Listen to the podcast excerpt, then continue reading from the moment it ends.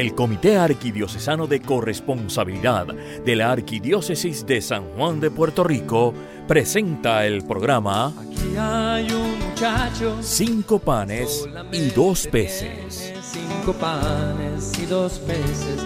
Más que es eso para tanta gente. Para amar al Señor con todo lo que somos y tenemos. Ahora con ustedes, cinco panes y dos peces. Gente, aquí está este corazón que quiere serte fiel. Más que es eso, si no te tiene a ti. Si no te tiene a ti. Bienvenidos a Cinco Panes y Dos Peces, el programa que cambiará tu manera de servirle al Señor, siempre buscando conocer mejor la corresponsabilidad, que es ese estilo de vida que nos permite acoger todo como don de Dios y amar al Señor con todo lo que somos y tenemos. Desde muy pequeños se nos enseña a orar. Quizás la primera oración que aprendemos es el ángel de la guarda, pero ¿cuánto sabemos acerca de la oración? Dado que la oración es uno de los pilares de la corresponsabilidad, dedicamos el programa de hoy al tema. Estaremos conversando sobre lo que es la oración, cuáles son sus características, la forma de orar, las dificultades para orar, entre otras. Esta que te habla es tu hermana Mirta Díaz y estaré compartiendo con ustedes la reflexión del día. Como ya es costumbre, comencemos invocando al Espíritu Santo para que nos guíe en toda esta reflexión que habremos de tener. Espíritu de comunión, alma y sostén de la Iglesia, haz que la riqueza de dones que continuamente das a cada uno sea reconocida, acogida y compartida generosamente según tu voluntad. Haznos capaces, como Jesús, de amar con todo lo que hemos recibido de ti, con todo lo que somos y tenemos, haciendo presente ahora y aquí tu bondad, tu belleza y tu amor para, cada, para con cada uno de nosotros. Amén. Bueno, hermanos, comencemos el tema del día definiendo lo que es la oración. Y como siempre para todas las cosas, pues hay variedad de, de, de definiciones, ¿verdad? Pero queremos empezar por decir que la oración es un don de Dios, es un impulso del corazón, también es un acto de fe. El que no tiene fe no ora, ¿verdad? Es el res resultado de una relación viviente y cercana y personal con Dios. Si nosotros no sentimos que tenemos una relación con Él, pues no vamos a encontrar motivo para orar, ¿verdad? También se define como la conversación con Dios, el hablar con Dios, pero tiene otra parte, que es no solamente hablarle, sino escucharlo, y de eso estaremos elaborando más adelante. Es el punto de encuentro en el que Él viene a nosotros. También hay autores que dicen que la oración es un grito de reconocimiento desde la prueba o desde la alegría, pues porque nosotros oramos, ¿verdad? Los que acostumbramos a orar, oramos en la prueba, pero oramos también cuando estamos alegres. Y varias de estas definiciones salen de, del, del Catecismo de la Iglesia Católica los incisos del 2558 al 2560. Te recordamos, hermanos, que si acabas de sintonizarnos, estás escuchando el programa de cinco panes y dos peces, que estamos hablando de los aspectos fundamentales de la oración y que te habla Mirta Díaz. Una vez definimos la oración, vamos a decir un poquito sobre la razón por la cual oramos. Pues oramos, no sé qué ustedes imaginarán, pero oramos porque somos espirituales, somos seres espirituales. Oramos porque Él da la vida y el aliento Y como dice en Hechos 17 a 24 y siguientes, en Él nos movemos, en Él vivimos, nos movemos y existimos. Oramos porque necesitamos sentir el amor de Dios y recibir su misericordia y su perdón. Oramos porque somos imágenes de Jesús y Él lo hacía. Si, si piensas, hermano, cuando tú lees la palabra, ves que ante cada evento importante, cada decisión que el Señor tenía que tomar, ante cada prueba que se enfrentaba, lo primero que hacía era alejarse al monte a orar. Oramos para ser santos, que es la voluntad del Padre. Oramos también porque seguimos el modelaje de María, Virgen y Madre. Y ella también lo hacía. Si miramos en, en el primer capítulo de Lucas, versículos 38, vemos a María en oración y en oración es que recibe el mensaje del ángel, ¿verdad? Bueno, dijimos ya lo que es la oración, por qué oramos, ahora vamos a, conversar un poquito y por qué es vital la oración. Pues lo primero es, la oración es un alimento sabroso y fino al paladar, de la misma manera que nosotros eh, tomamos alimentos para nuestro cuerpo, ¿verdad? Para nuestro bienestar físico, pues la oración es el alimento para el alma, porque nosotros somos cuerpo, pero somos espíritu. Y la manera de alimentar ese espíritu, pues efectivamente es a través de la oración. Es vital oración, es también vital la oración porque es nuestro acompañante en nuestro peregrinar por la vida, en nuestro camino hacia la santidad. Difícilmente, si nosotros queremos eh, cumplir los mandatos del Señor, vivir como el Señor nos pide, si no nos alimentamos de la oración, no tendremos, digamos que es como la gasolina para un automóvil, ¿verdad? Pues la oración es el combustible, la gasolina para alimentar nuestra vida espiritual en nuestro peregrinar por la vida. Mientras oramos también vivimos en comunión con Dios, unimos nuestra voluntad con la de Él. La oración también es vital porque es un impulso del corazón para elevar el alma hacia Dios. Cuando oramos es cuando más cerquita estamos del Señor, ¿verdad? ¿Y qué características tiene la oración?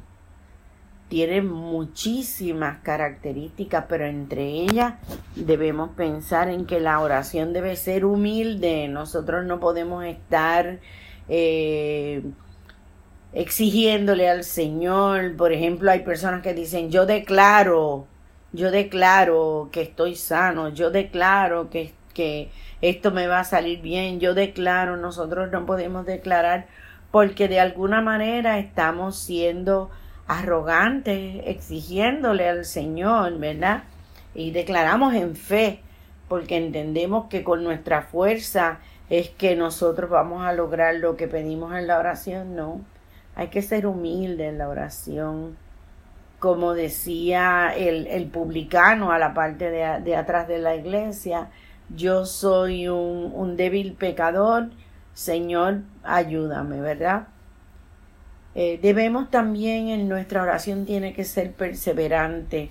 en días recientes veíamos las lecturas que decían que un hombre llega a pedir eh, harina porque le ha llegado un, un, amigo de pronto y el vecino le dijo vete que ya estamos descansando mi familia ya he cerrado la puerta y el hombre siguió insistiendo y dice la palabra que decía y si el, que él le pide no lo atiende porque le mueva el corazón, lo atiende para que lo deje tranquilo. Nosotros sabemos que esa no es la, la, la, verdad del Señor. La verdad del Señor es que Él quiere que nosotros perseveremos en la oración, pero es para que nos reconozcamos que somos necesitados de Él. La oración tiene que ser sencilla, hay gente que piensa, no, que yo para orar tengo que buscar palabras selectas. Yo no sé, hay mucha gente que dice, yo no sé orar. Orar es sencillamente hablar con el Señor como quien habla con un amigo.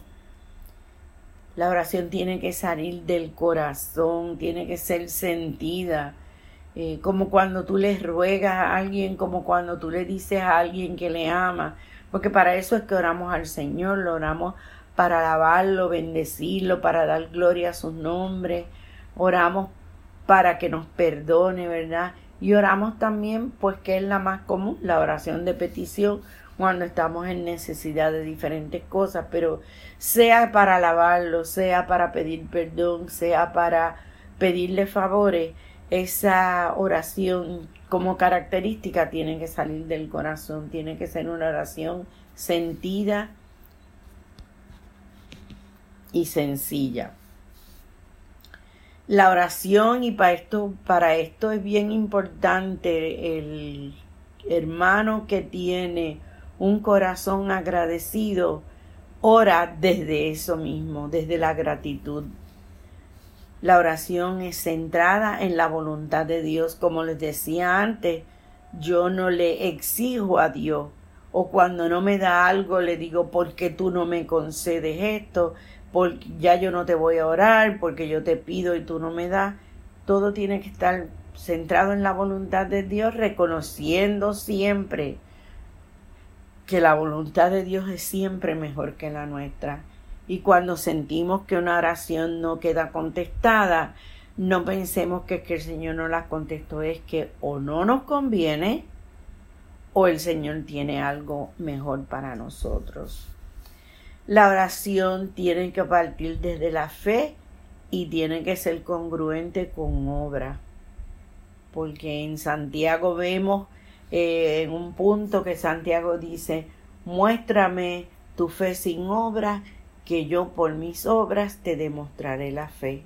Así que con la fe acompañada de obra nosotros damos testimonio de cómo la oración obra en nosotros y el Señor a través de nosotros. Otra de las características es que la oración debe preceder todo trabajo, todo trabajo, sea que vayas a tu trabajo, sea que estés haciendo los quehaceres del hogar, hasta sea que estés en una actividad de entretenimiento con tu familia, em, en una actividad deportiva, ora, todo trabajo, toda actividad debe estar precedida por la oración. Sin oración, todo lo que nosotros hacemos es un mero activismo, un activismo que termina en, cansancio y, a, y a lo que no le encontramos sentido. La oración también tiene que ser totalmente confiada porque tenemos certeza del amor de Dios porque reconocemos que todo proviene de Él, porque descansa en la providencia divina que es ilimitada y porque descansa en la protección de nuestro Dios que nunca nos desampara. Si acabas de sintonizar este programa, te recordamos que estás escuchando nuestro programa Cinco panes y dos peces que estamos tratando el tema de aspectos fundamentales de la oración y esta que te habla es Mirta Díaz. Bueno, vamos a movernos a las formas de orar. Hay gente que piensa que para orar pues es sencillamente eh, las oraciones que nos enseñaron desde pequeños, o sea, el Padre Nuestro, el Ave María, el Credo, el Yo pecador me confieso, etcétera eh, sí, esas son eh, oraciones ya que nuestra Madre Iglesia ha, ha establecido. El Padre Nuestro nos lo enseñó el mismo Jesús, ¿verdad? Cuando los discípulos le dijeron enséñanos a orar.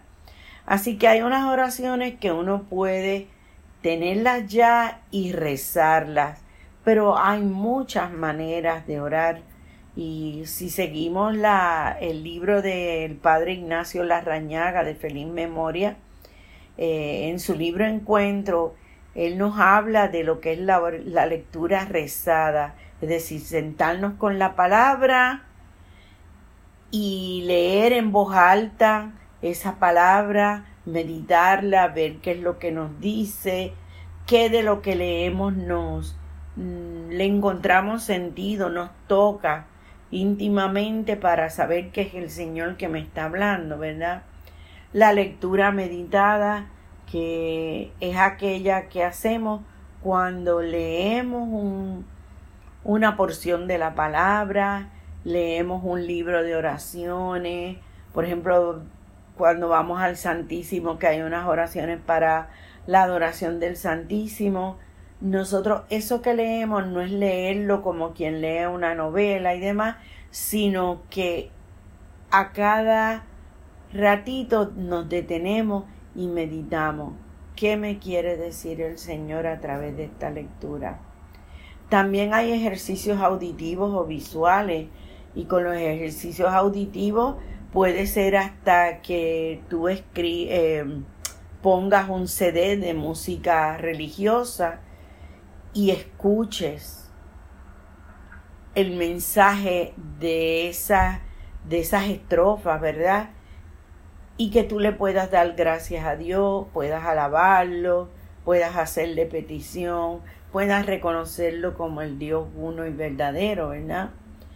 También hay ejercicios de oración visuales donde tú mm, puedes mirar una estampita, una imagen. Hay gente que dice que los católicos adoramos imágenes, somos idólatras. No, nosotros usamos esos iconos, esas estampitas, esas imágenes para un poco eh, como somos humanos y nos podemos apartar de lo que queremos concentrarnos, ¿verdad?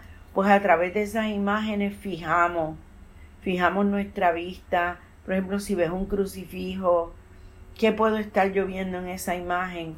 El amor del Señor. Cuánto nos amó, cuánto dolor sufrió en esa cruz.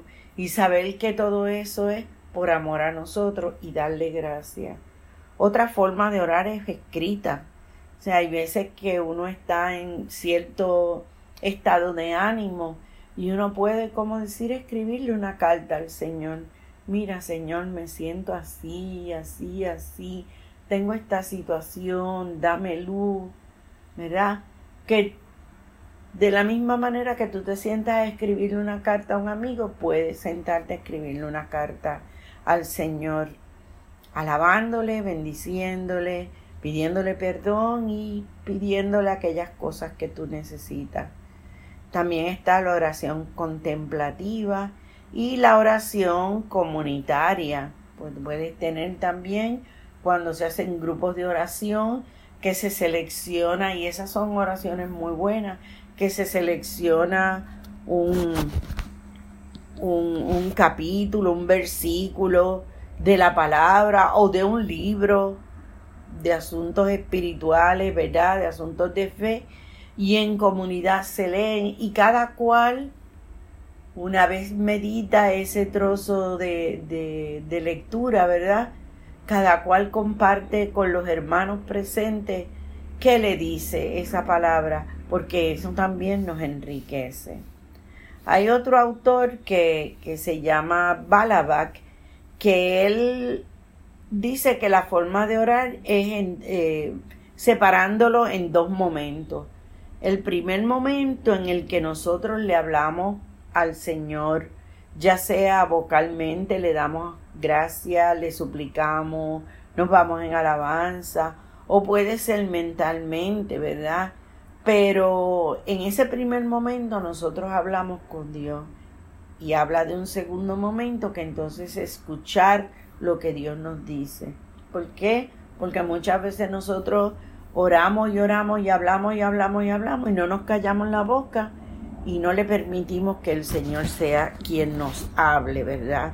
Quien nos diga, este, y que nosotros hagamos ese silencio exterior, es decir, para orar debemos de buscar un espacio, único, es, ideal uno separar un espacio en la casa eh, donde uno diariamente se pare para hacer oración y también el silencio interior porque a veces uno se sienta a orar pero está pensando en, en lo próximo que voy a hacer, si, lo, si estás haciendo tu oración de la mañana, en el tapón que vas a, a, coger para llegar a tu trabajo, en toda la agenda que tienes para el día, no.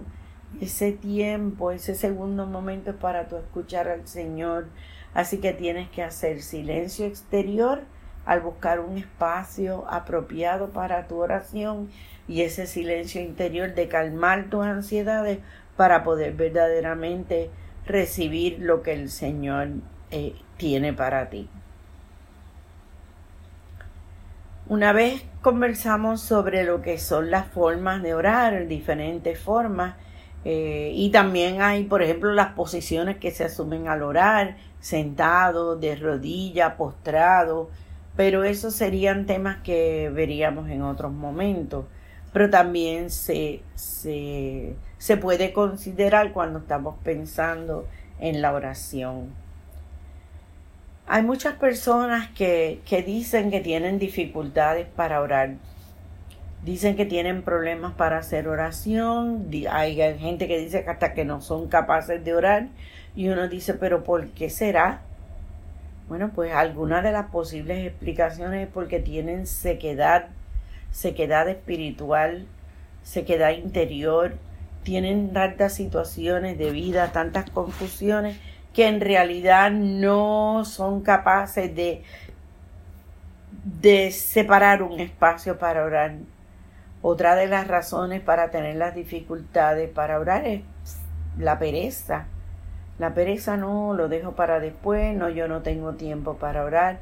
Poco fervor, la desolación, hay personas que están deprimidas, que por la soledad, por las situaciones económicas, por situaciones de salud, situaciones de familia, y toda esa desolación como que hace que se metan en los problemas y no vean la oración como una alternativa para salir de ellas, ¿verdad?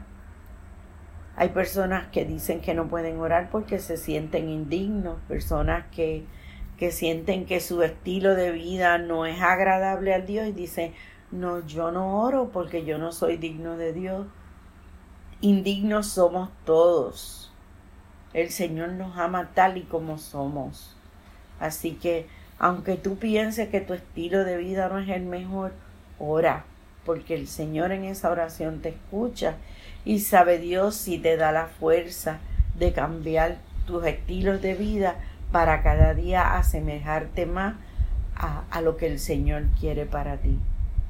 También tenemos dificultades para orar porque no, tenemos, no hacemos disciplina, o sea, no nos acostumbramos a orar. Y como decía ahorita en los modos de orar, lo que es el ruido interior y el ruido exterior.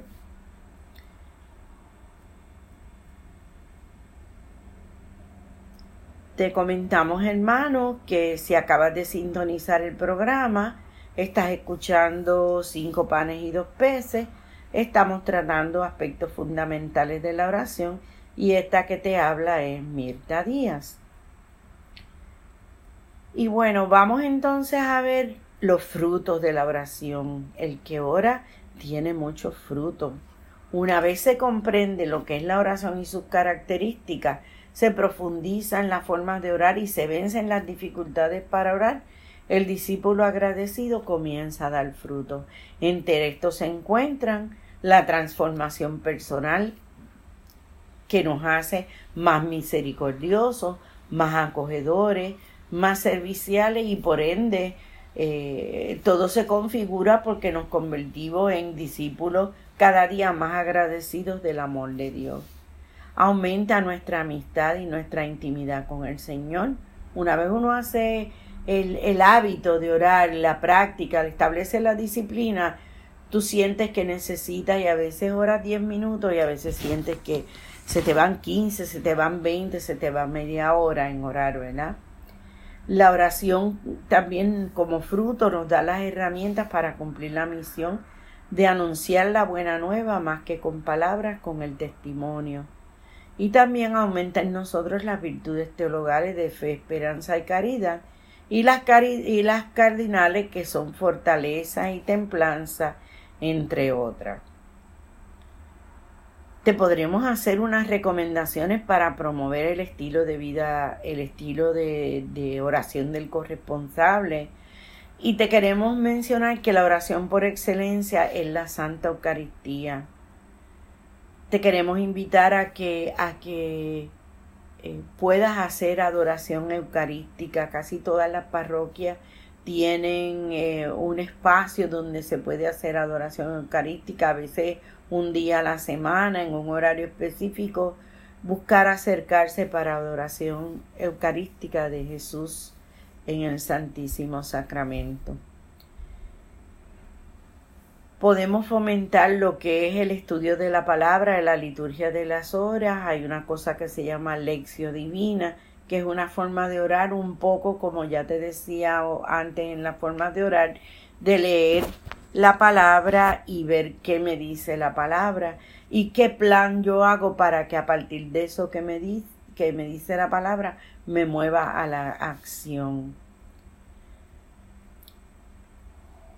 El tiempo avanza, así que al terminar el programa de hoy te proponemos que como queridos hermanos eh, que mediten sobre las siguientes preguntas y que si lo entienden necesario, busquen ayuda para mejorar la calidad de oración y esto se los dejo como una asignatura pendiente.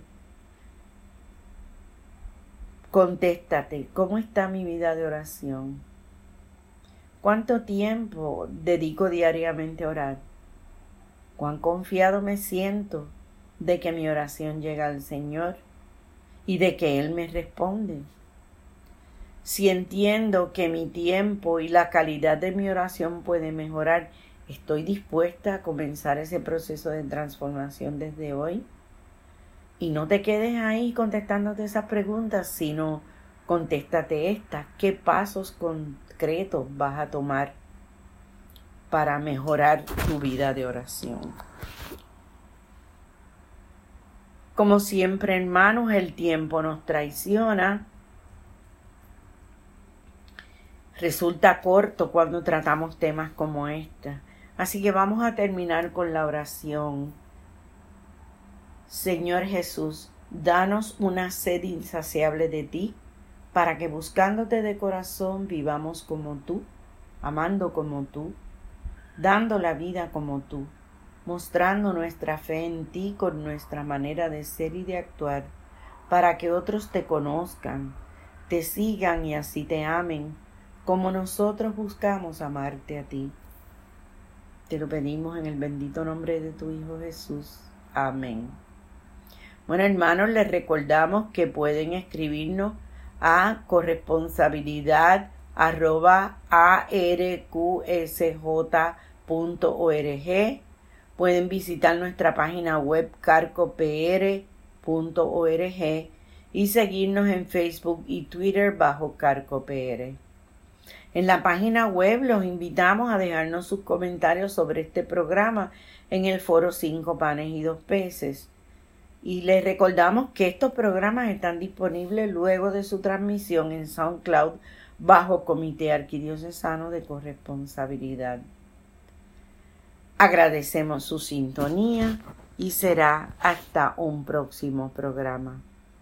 Que Dios y la Virgen les bendigan. Amén. Han escuchado ustedes el programa Cinco panes y dos peces del Comité Arquidiocesano de Corresponsabilidad de la Arquidiócesis de San Juan de Puerto Rico. Será hasta nuestro próximo programa.